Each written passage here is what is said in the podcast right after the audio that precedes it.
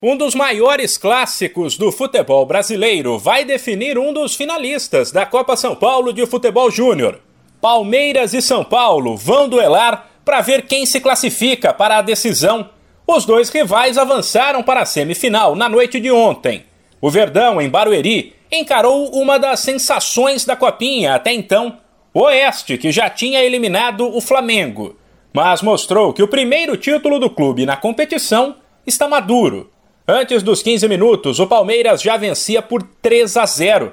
A partida terminou 5 a 2. Um dos destaques, mais uma vez, foi o atacante Hendrick, o garoto de apenas 15 anos que joga com atletas bem mais velhos e é apontado por muita gente como o jogador de base mais promissor desde Neymar.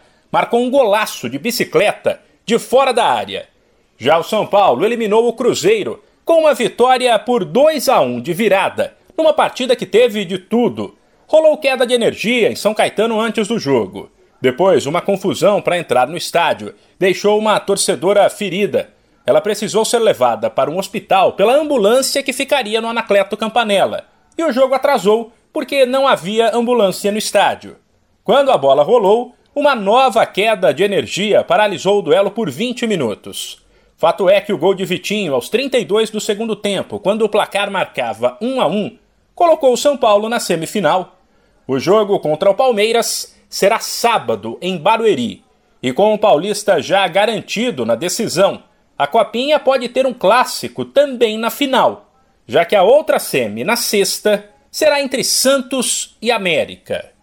De São Paulo, Humberto Ferretti.